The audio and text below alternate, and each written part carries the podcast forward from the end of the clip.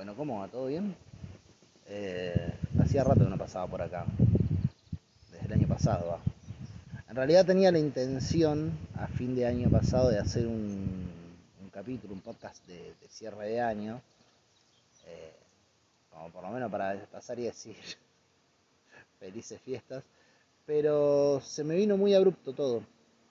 Eh, primero iba a hacer algo pre-navideño y no lo hice y después iba a hacer algo antes de año nuevo y tampoco lo tampoco lo puedo hacer porque el fin de año fue muy abrupto a raíz de una de una situación atípica que, que me ocurrió y que es la siguiente, dos puntos.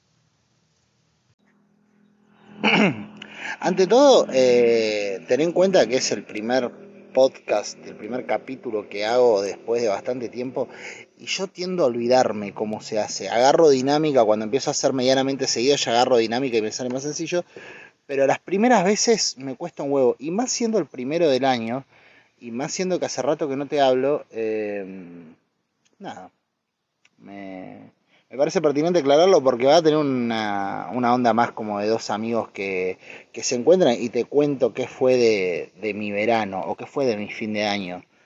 Eh, si bien últimamente vengo sintiendo, últimamente los últimos meses vengo sintiendo que extraño más de lo que me extrañan, eh, voy a hacer de cuenta en este momento que me has extrañado lo suficiente como para saber, querer saber qué, qué carajo fue de mi vida. Y yo te lo voy a contar. ¿Por qué? Porque no tengo nada mejor que hacer en este momento. Bueno, la cuestión es la siguiente. Resulta que mi vieja tiene una mejor amiga. Una mejor amiga que, que vive en Chile, que es dueña de unos campos, eh, porque ella es de ascendencia mapuche. Eh, y ellos eran toda una, una comunidad que en su momento vivía ahí y el gobierno las reconoció en sus años esos terrenos a los, eh, a los habitantes, a los, a, los, a los nativos, se los reconoció. Y eso, por herencia, luego de muchos, muchos quilombos, porque en el medio se metió otra gente, los sacaron, tuvieron que pelear para recuperar lo que era suyo, la casa de sus padres y demás. Una historia durísima y bravísima que en algún momento espero poder contarla bien, porque en esta ocasión no lo puedo hacer. Pero eh, la Rosa Parra, que es la dueña de estos, de estos terrenos, el Mirador del León en, en, en Chile, en Relicura, llegando a Pucón, es, digamos, digámoslo así, la mejor amiga de mi vieja. Eh, y si no es la mejor amiga, pegan el palo, pero es como una hermana. Resulta que esta, esta Rosa Parra tenía un hermano que no lo veía hacía 39 años y entre más allá del más allá digo porque efectivamente también estaba la cuestión del amor filial eh, pero pero necesitaban la firma de todos los hermanos para poder hacer bien la sucesión y efectivamente eh, realizar algunos trámites de burocráticos respecto del lugar eh, necesitaba encontrar a este hermano para que firme medio que lo habían dado por muerto eh, pero el chabón, eh, ella decía yo, no, para mí mi hermano no murió, mi hermano no murió, mi hermano tiene que estar vivo y yo lo voy a encontrar y voy a confiar en, en la Lina, o sea, mi vieja, que es una capa y hace un montón de cosas muy bien. Eh, o por lo menos esa es la visión que tiene su amiga de ella y va a ser difícil contradecirla porque efectivamente contra todo pronóstico mi vieja eh, haciendo unas labores detectivescas que la verdad me sorprendieron bastante eh, efectivamente logró dar con el paradero de este muchacho y logró encontrarlo. Y más o menos a mitad de año logró que entre hermanos se comunicaran, pudieran tener una charla y conocerse. Y vos decís, ¿esto qué chota tiene que ver con que no hayas hecho un podcast? Ya te digo. A eso voy, campeón. a eso voy. Eh, resulta que bueno, pasó el tiempo y cerca de fin de año, estamos hablando en diciembre, promediando diciembre, el loco un día le escribe a mi vieja diciéndole, mire señora, cuando, se, cuando ella la contactó con la hermana, tanto la, la Rosa, la, la amiga de mi vieja, como el chabón, José Afrodín, Afrodit se llama así. Eh, quedaron muy agradecidos y el loco habló bastante con mi vieja y pegó muy buena onda con mi vieja. Entonces el tipo agarra y dice, mire, yo quiero ir a conocer a, mi hermana, quiero ir al campo, quiero ir a, ver a mi familia y demás, y a firmar los papeles y demás, pero la verdad es que me da un poco de, miedo ir solo, ir, de acá hasta allá. Y, yo sospecho que tiene que ver con una cosa que, medio que, que, después te voy a contar. Eh, dice, me da un poco de, de, de solo y la verdad que preferiría, si, si ustedes me, quieren acompañar, si usted me quiere acompañar, em, la verdad que, yo si voy con ustedes me animo, si no, la verdad que me, no, me animo a, ir ahora a conocer a mi familia, no, nos juntaría el coraje. Y mi vieja agarró y le dijo que sí al tipo. ¿Por qué? Eh, porque mi vieja suele no pensar antes de comprometerse a hacer un favor. Entonces agarró y le dijo que sí. Claro, lo que ella no tomó en cuenta es que em, ir todos juntos implicaba, bueno, que vaya ella con él, sí, que vaya mi viejo, también, que vaya mi hermana y siempre está, pero también necesitan alguien que maneje y eso me incluía. Así que había que hacer un viaje de cinco personas hasta Chile y prepararlo en un par de días. Efectivamente, se preparó todo, fuimos a revisar el auto y unos dos días antes de que arranque, de que arranquemos, nosotros nos íbamos a ir el 30 de diciembre para allá, cosa de llegar el 30 de diciembre a la tarde, el 30 de diciembre salíamos a la, mañana, de hecho salimos a las 4 y media de la mañana, cosa de llegar el 30 de diciembre a la tarde noche, descansar al otro día, estar frescos como para recibir el año nuevo y quedarnos, y el 4 teníamos que estar de vuelta porque yo tenía que estar de vuelta para, para unas cosas que, que quería hacer hicimos todo el, todo el caminito. O sea, eh, empezamos a hacer todas las revisiones, la, verificación técnica eh, y demás cosas, arreglar todo para irse. Y eh, el 29, el auto empieza a tener un problema con el embrague, no cortaba bien el embrague. Y mi viejo agarró y lo llevó con un mecánico amigo que tiene él y el tipo le dice, mirá, la verdad, no está bueno el embriague, dice. No, Tendréis que cambiarle el disco entero de embriague. Ya lo purgué, le hice, le hice de todo, pero el disco de embriague no arranca y no hay caso de que no, no, no funciona esto, muchachos.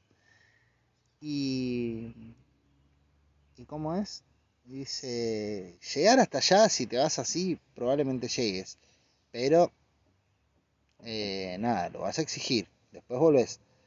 Le comunicamos eso a mi madre, pero el hombre este, José Afrodín, ya estaba acá, se había venido desde Buenos Aires hasta acá. Lo vive en Buenos Aires.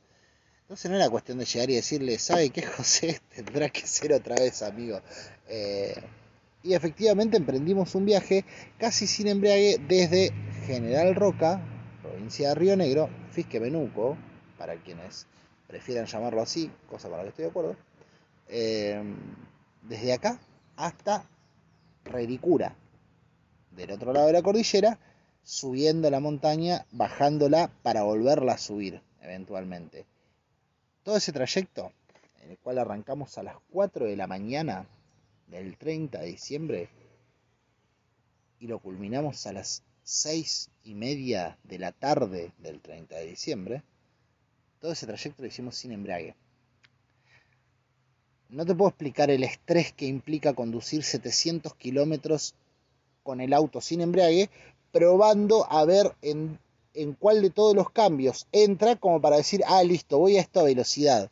Porque era ir probando y traca, uy, entró la cuarta, joya, bueno, podemos ir rapidito. Entró la quinta, de 10, le metemos, acá pisamos. Eh, pero si te entra la segunda y tenés que andar, no sé, 60 kilómetros, no pudiendo pasar de 30 a 40 kilómetros por hora.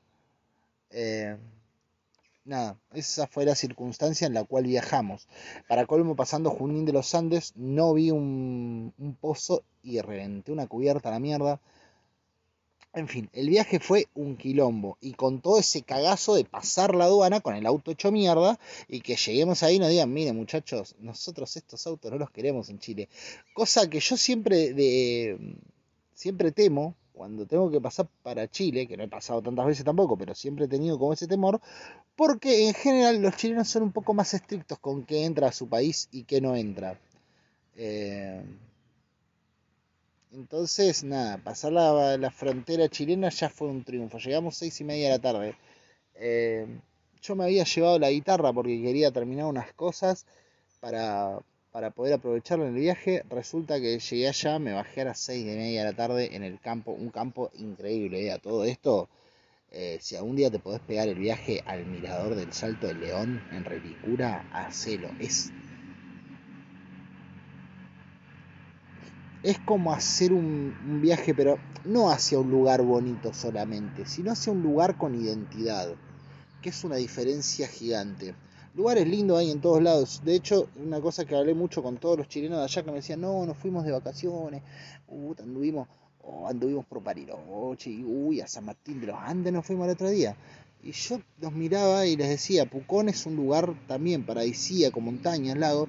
Y yo los miraba y les decía, pero no es un poco lo mismo. O sea, no es como que te vas de la montaña para seguir viendo montaña. Y todos me decían, sí, es verdad. Y siempre le decía lo mismo.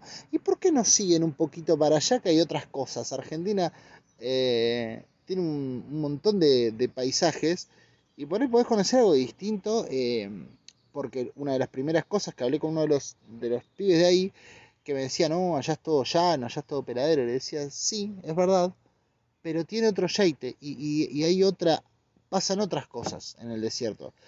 No todo pasa siempre en el paisaje artístico bello y lleno de colores. A veces las cosas en un desierto llano y hasta un, tanto grisáceo, blancuzco, pero y grisáceo con ese color de la tierra acalorada y con sed, también te muestra muchas cosas. De hecho, a mí una de las cosas que más me, me impresiona y me admira siempre del, desierto, y, lo voy a sostener toda la vida, es pararme y ver cómo el horizonte continúa y tomar dimensión de lo que significa un horizonte y tener la sensación de que esa vastedad no va a terminar para luego recordar que sí, que que tengo la certidumbre de que esa vastedad termina y arranca otra cosa y esa otra cosa termina y arranca otra cosa y todo eso sucede en un círculo que flota entre, entre, entre el vacío, las estrellas y otros cuerpos celestes. El desierto te da una magnitud de vos mismo muy distinta a la que te lo da la montaña. La montaña te da una magnitud, que es maravillosa también la magnitud de la montaña, no la voy a discutir porque es increíble ver que hay tantas, tantas cosas que son mucho más gigantes que vos y que todas esas cosas siempre quedan chicas frente a algo más y que todas esas cosas comprenden algo aún más grande cuando se juntan. Porque cuando vos vas a la montaña, no vas a ver una ramita o una hoja o un pajarito o, una, o un arbolito o una plantita o un pastito. No vas a ver nada de eso o una flor vas a ver todo eso. Y la montaña y, la cordillera y, esas zonas tienen un doble juego que es maravilloso, que vos decís, cada ramita en sí es parte de algo precioso. No estoy mirando a cada ramita en sí, pero cada una de esas ramitas y de esos pastitos y de esos pedacitos de tierra y esas piedras y, los pajaritos y toda la bola, cada una de esas cosas comprende en su totalidad algo maravilloso y gigantesco. Y tal vez cada una por separado no me llame tanto la atención y todas juntas me generan algo hermoso. Por eso es tan difícil filmar un paisaje en la montaña o sacar una buena foto. No sé si te ha pasado alguna vez de ir a las zonas cordilleranas y querer, y vas por lugares y decís, uy, mirá lo que es esto, y sacás una foto y cuando la mirás es una verga la foto. ¿Por qué? Porque en la foto no llegás a capturar todo el contexto y todo el entorno de lo que estás viendo. Y eso es maravilloso. Así como en el desierto, la foto parece ser siempre la misma, pero es distinta. Así como en el desierto, la ausencia te llena de información. Y eso también es maravilloso.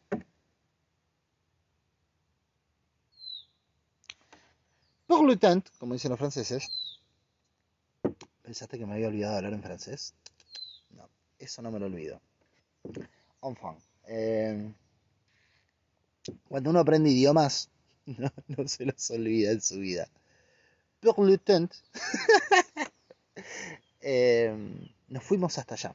Llegamos hasta el campo, como te digo, un lugar maravilloso, increíble. Yo me había llevado la guitarra, la dejé dentro del auto, bajé, me senté, tomé unos, me saludé a todos, me tomé unos mates, descansé, me bañé y me olvidé de todo porque estaba hecho mierda. Y al otro día, de ahí, no, perdón, llegamos y eh, cuando llegamos efectivamente el embriague exhaló su último suspiro y dijo, muchachos, esto es todo lo que puedo hacer por ustedes y decidió dejarse morir. Por lo tanto, había que cambiar el embrague si queríamos volver a la Argentina, pero estábamos a 30 de diciembre a las 7 de la tarde. Eso implicaba que 31 y primero no íbamos a poder hacer nada. Recién el 2 de diciembre íbamos a poder intentar llevarlo a un mecánico. Si teníamos un poco de fortuna de nuestro lado, que esa llevada al mecánico además acarreara conseguir el repuesto, ver el precio del repuesto, porque estás comprando un disco de embriague en Chile. Ya en Argentina te sale un huevo, imagínate en Chile.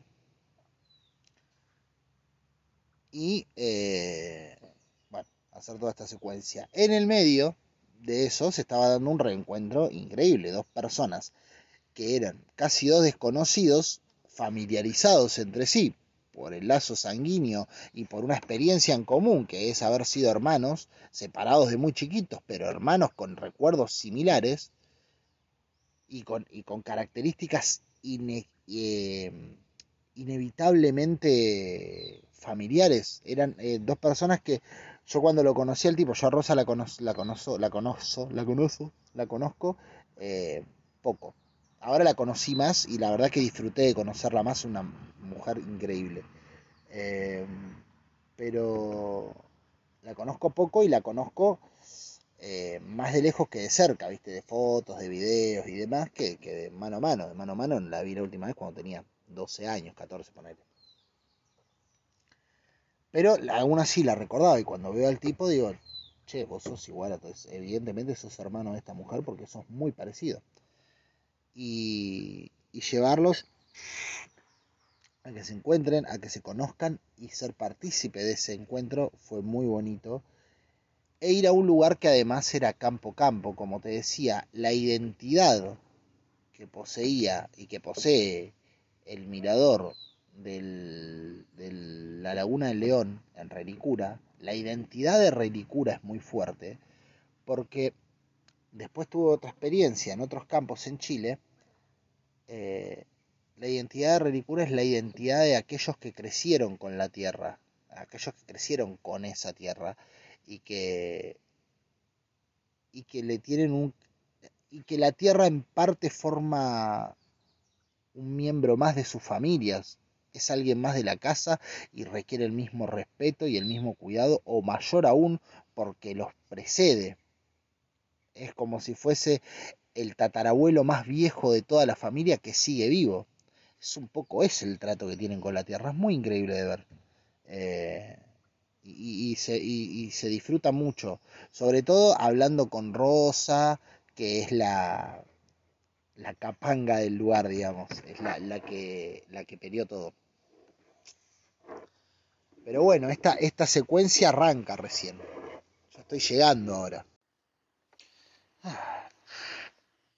Cuestión que termino de llegar, saludo a todos, me acomodo, eh, me voy interiorizando un poco de dónde carajo estoy y con quién estoy, porque la verdad que venía bastante a tientas yo, y, hasta último momento prácticamente estuve a tientas, eh, porque era mucha gente. Reconozco un poco el lugar, me tomo un par de mates y, por ahí veo que eh, hay un loco con unos bueyes, ¿no? Resulta que la mejor amiga de mi vieja, tiene una hija, la mayor, que se llama Grenda. Y Grenda está casada con un chabón que se llama Edward, que va a tener su propio paréntesis ahora en un ratito. Edward es un loco de campo, pero de campo campo, un vaquiano hecho y derecho, es un John Wayne chileno, digamos. Y lo veo que estaba con unos bueyes y me, me voy acercando de a poco, me agarró curiosidad y fui a ver cómo el loco laburaba con, con bueyes. Un buey que, si no tenés idea, como yo, que a mí me decís buey y me imagino... Eh, me imagino una gacela, y cuando digo gacela seguramente me imagino un ganso, porque no tengo la más puta idea sobre animales. Eh, el loco está con un buey, y, con los bueyes, y lo veo que los tenía agarrados de los cuernos ahí, los bueyes que parecían toros, los, bueyes, y los bueyes lo encaraban y el loco saltaba de un lado al otro gambeteando la, la embestida del buey y lo cazaba de, de, los cuernos y los ataba a un árbol para que se amancen para poder después arar la tierra con ellos. Cosa que es tremenda y, y, que, y que te deja te deja bastante impávido porque mi idea de trabajo de campo es el trabajo de campo que se hace acá, un tractor, un tipo arando con un tractor y con un arado, eh, la escalera, cosechar las manzanas, bueno, plantarlas, cuidarlas y demás, pero no es este tipo de trabajo de campo. Este tipo de trabajo de campo se parece bastante al laburo que vos verías en una película de vaqueros. Un, tipo peleando contra un buey con, un, con una soga y dominándolo. Nada, como mínimo es llamativo al mango. Obviamente vos ves que el buey la pasa como el orto. Y obviamente ahí te empieza a contar un poco que los seres humanos, está bien, hemos logrado muchas cosas y valoro mucho más que el tipo eh, tenga la, la, la, la, determinación de pararse frente a un animal que si se lo lleva puesto le arranca el esternón, eh, a, eh, no sé, drogarlo y, y hacer cualquier otra cosa. es un tipo que efectivamente, si en algún momento se posesiona por sobre el animal, es en base a, haber demostrado que, que haberse ganado ese lugar de última. Pero de todos modos no dejaba de pensar en que el pobre güey capaz que tenía ganas de estar comiendo pasto y que no rompa las pelotas y se tiene que ver en esta disyuntiva eh, en la cual termina siendo el, el, motor para que el chabón pueda arar. Dicho sea de paso, allá no aran como acá con un tractor y el arado atrás y van surcando la tierra. No, no, allá es toda manopla porque no tienen. No tienen eh, en, medio de la montaña, entre cerro y todo, no podés andar con un tractor. Te, hace mierda, básicamente. Estar empinado, un tractor no tiene la fuerza para eso, así que no les queda otra que andar a mano. Eh, y andar con los con los animales. Necesitan eh, entrenar a los animales. Y mierda que los entrenan. Me acerqué ahí, me, quedé viendo eso, me sorprendió muchísimo. Eh, charlé un montón con ellos, después me llevó a encerrar las chivas y fui y, y, encerramos a las chivas, inteligentísimos los animales. Y la verdad, nada, ya de por sí Edward se empezó a ganar un lugar en, en mi, en mi atención a partir de esto, ¿no? No, no había tenido la chance de conocer una persona, como le decía él, tan vaquiana en mi vida. Encima macanudísimo el chabón y todo, ¿viste? Eh, bueno, nos vamos a dormir, comimos algo, nos fuimos a dormir al otro día. A mí me mandaron a dormir a una carpa porque creyeron que yo quería dormir solo. Entonces me mandaron a dormir a una carpa y me recontra recagué de frío la primera noche y la pasé un poco como el culo. Pero bueno, ahí dormí. Un dato aparte, eh, la primera noche que llegué en un momento se me dio por salir afuera. Estábamos en la casa y se me dio por salir afuera. Digo, a ver cómo se verán las estrellas acá. Y es muy impresionante ir a, ese tipo de montañas de noche. Y, en el campo este que te digo, el mirador del, de la Laguna de León en Relicura. Eh, te lo digo porque posta si algún día tenés la chance de ir, no, es tanto, tanto más bardo que ir a otras partes, pero es increíble y la verdad que conocería gente maravillosa eh, también. Eh, ¿Y sabes lo que es salir de la, de la, de la casa, cruzar el umbral que, que, te sigue que te sigue mientras la luz da, porque todavía la luz de la casa da hasta cierto lugar, y una vez que pasás esa barrera, parecía que me había tragado la oscuridad. Fue una cosa impresionante. Doy los primeros pasos por fuera del reparo de la luz y la noche me, me morfó de un bocado. Pero no me dio una sensación de miedo, ni de impresión, ni me abrumó, ni nada. Sencillamente fue algo que sucedió y me pareció tremendo y hermoso a la vez.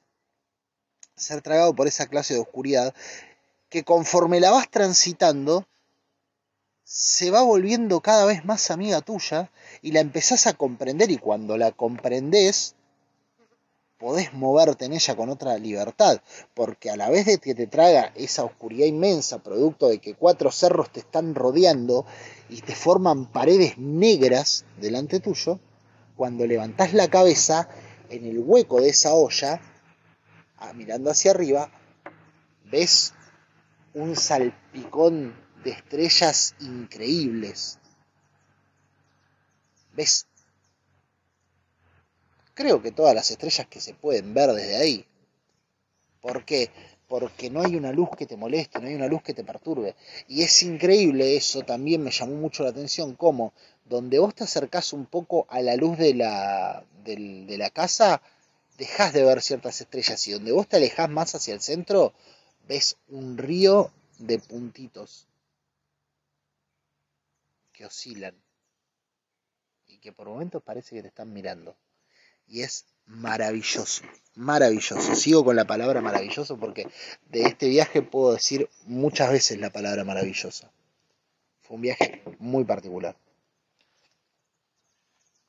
Y te estoy hablando principalmente de la primera noche. Y con eso en mente me fui a dormir. La primera noche me acomodé, me cagué de frío. Al otro día me levanté hecho mierda, la verdad, muy cansado por el viaje, muy cansado por dormir en la carpa, porque la verdad que como a los tres días me dijeron, ah, yo te puse una carpa porque pensé que querías dormir solo, pero podés venir a una de las camas. Y, mi reacción, mi reacción fue la de la desolación, porque yo no podía creer que hubiera pasado tres noches cagándome de frío y, durmiendo, no, no te digo que incómodo, pero eh, no pudiendo descansar lo que necesitaba, solo porque una persona especuló que yo no quería compartir con nadie más la soledad del, del sueño. Eh, nada, la pasé bastante, bastante como el ojete tres noches seguidas, porque a Rosa se le cruzó, no se imaginó que yo prefería dormir solo. Eh, nada, me causa gracia y me dio un poco pena de mí mismo tener que estar así cagándome de frío, porque cuando después me llevaron a la pieza donde podía compartir con, con José, con, con José Afrodín, o sea, con el hermano perdido de Rosa que acabábamos de encontrar, cuando me llevó a esa habitación, había como tres camas más disponibles y estaban buenísimas las camas. Eran re cómodas, calentitas, eh, con el suficiente espacio como para que me acomode bien. Dormí bárbaro cuando dormí ahí. Eh, y había estado tres noches durmiendo prácticamente a la intemperie, despertado con el sol en el nylon, cagado de calor, porque si hay algo que te hace cagar de calor es el sol de las 7 de la mañana en el nylon de la carpa. Eh, nada, eso. Eh, pero bueno, pasado eso, me voy a dormir y me despierto al otro día. Así podemos dar por terminada mi primera jornada en Relicura. Después de un viaje largo y muy cansador, efectivamente llego, me empiezo a acomodar con el lugar, me internalizo, conozco a Edward, conozco a Rosa, charlo un poco con todos y me voy a dormir. Y al otro día me levanto. El comienzo del otro día está ligado a la noche anterior porque nos habían dicho la noche anterior mañana, para el 31 de diciembre, para, Año Nuevo, vamos a hacer un cordero. Y a la mañana seguramente lo, vamos a carnear, Eduardo lo va a carnear si quieren ir a ver, porque obviamente nosotros somos gente más de la ciudad, no estamos carneando cordero día a día, esto sí. Eh, vénganse a la mañana, desayunamos algo y después se van a ver cómo carnean el cordero. Y eso hicimos. Ir a ver carnear un cordero, la verdad, ver cómo carnean un cordero no es algo que me agrade demasiado, pero sí me llamó muchísimo la atención la parte previa que es cuando lo lazan al cordero. Es un chabón hiper vaquiano Edward. como te dije. Es un loco que anda cerro arriba a las 9 de la noche y no tiene ningún miedo de encontrarse al león. O sea, es un tipo que si se le pierde una cabra y la tiene que salir a buscar, o una chiva en realidad, y la tiene que salir a buscar por el cerro a las 2 de la mañana, lo hace, la encuentra y se la trae al hombro. Esa clase de vaquiano es Eduardo. Y cuando dicen vamos a, vamos a carnear el cordero, la parte más interesante de ver era ver cómo el tipo lazaba el cordero. Porque se mete donde estaban todos los corderos y dice, ¿cuál vamos a agarrar? Aquel de allá. Bueno, dice el loco, agarra el lazo, pack, lo tira y lo trae.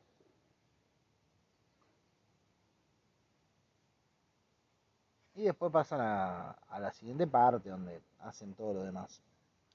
Insisto, siendo que yo todos los 24 como cordero, porque yo como carne, me resulta impresionante ver cómo en un cordero, pero me parece mucho más noble lo que sucedió ahí que todo lo que lo que sucede habitualmente, donde te vas a la anónima, capaz, al supermercado, te compras un cordero precongelado y no tenés ni idea cómo mierda eh, puede ser, no sé, me pareció como un poco más genuino todo lo que sucedió. Pasado eso, dicen, vamos al, vamos al mirador. Es para arriba, son unos 40 minutos, me dice el hijo más chico de Grenda, que se llama Paulo, que tiene unos 11 años y que es un pendejo, que a los 11 años te conoce cada planta, eh, va y viene con los animales y la tiene atada con el campo. No, digo, vamos.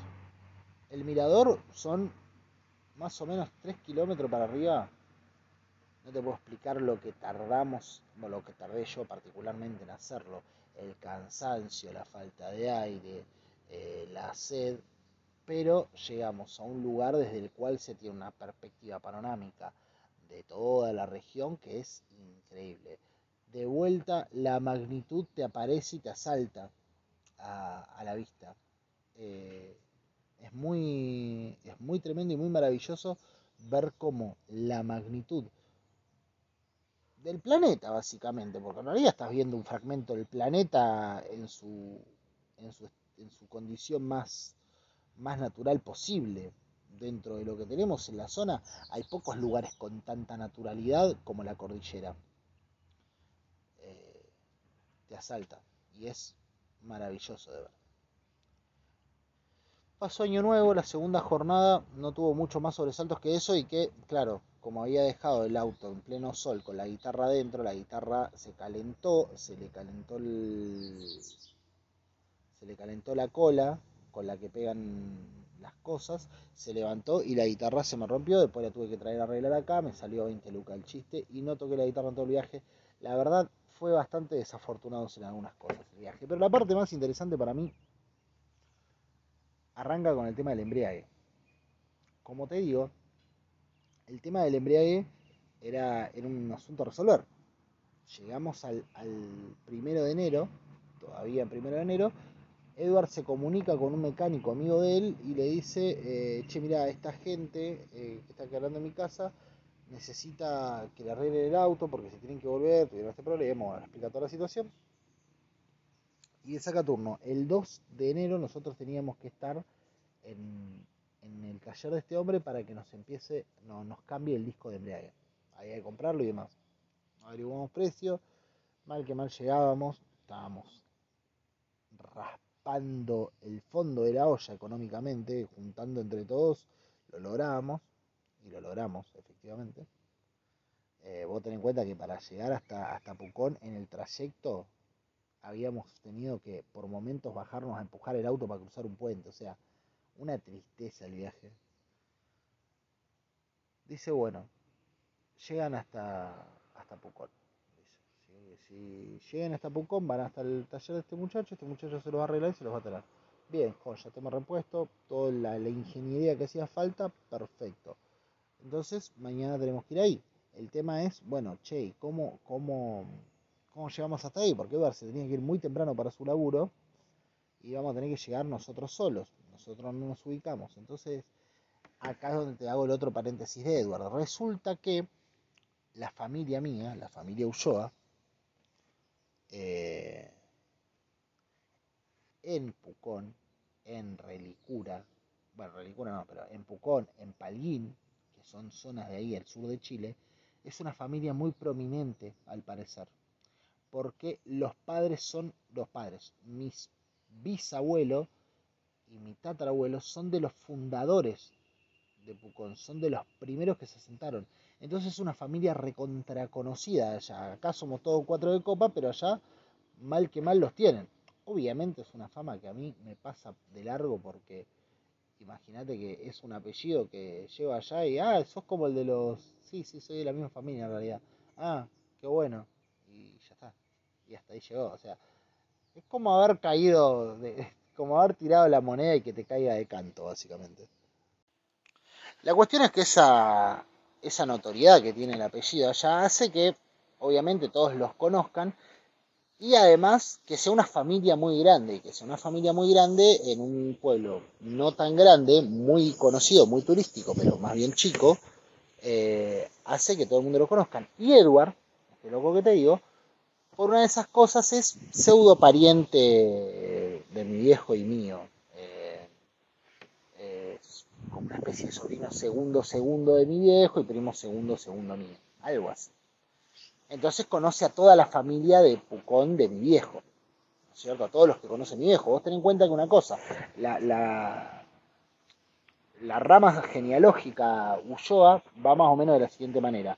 Resulta que un chabón se vino en barco eh, de Europa, eh, creo que de España, conoció a una mina en el barco y eh, se enamoraron, se casaron y tuvieron un hijo. Ese hijo se llamó Miguel Ulloa. Miguel Ulloa, cuando creció, se, se, instaló en unos terrenos, en unas montañas, en, en, una zona que se llama Palguín, que queda al lado de Pucón. Esas montañas de, Palguín, esos terrenos, eh, en ese momento era inhóspito, nadie quería habitar ahí, entonces el gobierno medio que se lo dio porque también les servía, porque les servía como para tener eh, personas que como que que, que, que, habiten ese lugar y que lo desarrollen. Abrieron sus caminos, fundaron una iglesia con otras personas de ahí, un par de familias notables, entre comillas, de la zona, lo que son los primeros fundadores, son como, como los que vinieron en el, en el barco en Mayflower, se llamaba My, My, Mayflower, se llamaba el, barco que vino de, de Europa hacia Estados Unidos con los primeros colonos peregrinos. Bueno, eh, es, una, es una secuencia medio así, ¿viste? Muy de padres fundadores. Y bueno, entre los pseudo padres fundadores está este Miguel Ulloa. Miguel Ulloa se, instala en, Palguín, en Palguín Alto.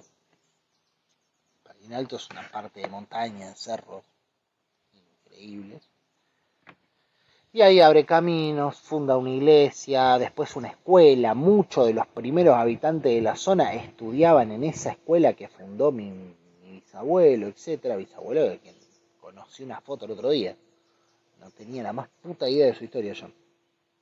Y tiene una familia. Tuvo más o menos 10 hijos, de los cuales el cuarto, uno de los mayores, Antonio, eh, heredó, heredó igual que todos un, fragmento de tierra, pero llegado el momento era muy difícil vivir ahí porque los inviernos eran crudos, porque no tenían eh, el atractivo turístico. En ese entonces el turismo no era un concepto, no era un concepto generalizado.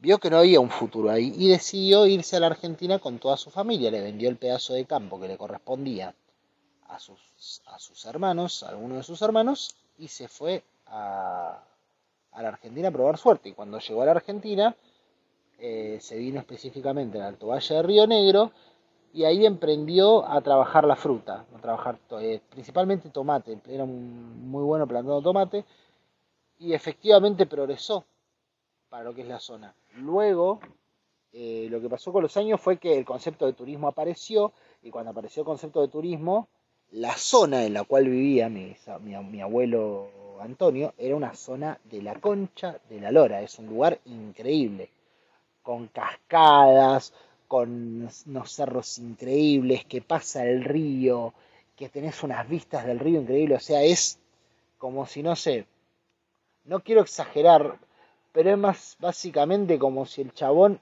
toda la familia hubiese estado, ponele que a orillas del, del Nahuel Guapi hubieran sido los terrenos y el loco los vendió. Obviamente no le vas a echar la culpa porque para el flaco en ese entonces no producía una mierda y vivir ahí era un quilombo y tener que bajar de la montaña al pueblo era un laburo de un día entero, tener que pasar entre la nieve con los animales, era demasiado sacrificio para estar cagado de hambre todo el tiempo y cuando se vino a la Argentina le fue bien al tipo. Así que, bien, bien, Antonio, qué sé yo, qué te voy a decir. Está perfecto.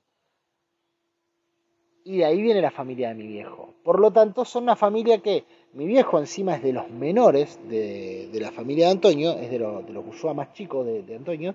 Por lo tanto, no conoce tantos primos. Conoce dos o tres que en su momento, eh, en realidad no, más de dos o tres. Conoce unos cuantos que en su momento venían a trabajar donde, donde su tío Tonio, donde mi abuelo.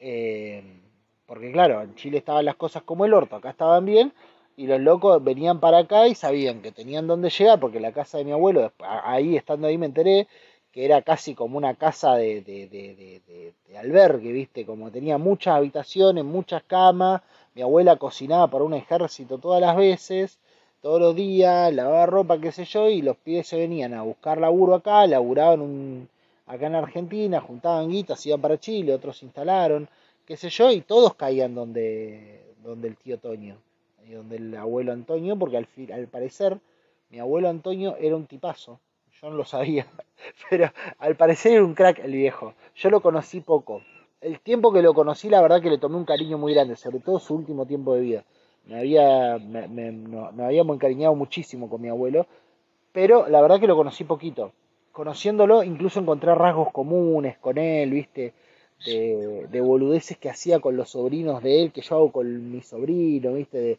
De, nada, qué sé yo, él siempre les traía un juguete a cada uno y, todos los sobrinos de, mi abuelo, eh, los que lo conocieron, todos se acuerdan del tío Toño porque en algún momento les trajo algún juguetito, alguna huevadita y para ellos fue la hostia, ¿viste? Me trajo una llavecita de juguete y ellos la cuidaban y la amaban a su llavecita. Entonces tiene un recuerdo muy grato de mi abuelo mi viejo también a partir de eso como que se sentó y empezó a cortar cosas que repiola de la historia de mi abuelo. Impresionante. Eh, y resulta que, eh, nada, de este lado también, el loco eh, ayudó muchísimo a todos los sobrinos, primos, hermanos que quisieron venir a la Argentina, siempre los recibió, los trató de la mejor manera. Entonces ha quedado como una especie de eh, hospitalidad cruzada entre argentinos y chilenos, huyó argentinos y chilenos, que hasta el día de hoy se respeta bastante. ¿Por qué? Porque queda eso que construyeron los viejos. Eh, como te digo, a mi abuelo lo amaban eh, y mi abuelo también se hacía querer por estas cosas. Entonces, como que cuando van para allá, los que han experimentado, los que han vivido esa, esa situación de irse a, a la Argentina, a, a, probar suerte y que los reciba el tío Toño y de llevarse con, con los primos de acá y salir a jugar a la pelota y salir eh, a joder por ahí, qué sé yo, eh, toda esa secuencia ellos la vieron y les queda un, apego tan grande y tan bonito que, mierda, lo cuidan, lo cuidan mucho ese, apego y esa, y esa situación, ¿viste? Eh, por ende, todavía, como muchos están todavía, si bien ya son grandes, tienen sesenta y pico, setenta años, setenta y tantos, la mayoría ya son más, bien grandecitos, eh, más allá de eso, eh, todavía esa hospitalidad cruzada se mantiene justamente por ese, por ese apego. Amén de, otras cosas, como puede ser que en el terreno donde está la iglesia que fundó mi abuelo, hay una cláusula donde cualquiera de la familia, cualquier uso de la familia que le quiera dar uso, a eso se lo tienen que pasar sí o sí. Eso se lo regaló la iglesia bautista de Chile, de, Pucón, pero con esa condición. No le pueden negar el albergue o las instalaciones a un Ulloa. Si, si vas de viaje y caes con el apellido, con el carnet y todo, eh, No sé si siga funcionando así, pero en teoría esa fue la condición.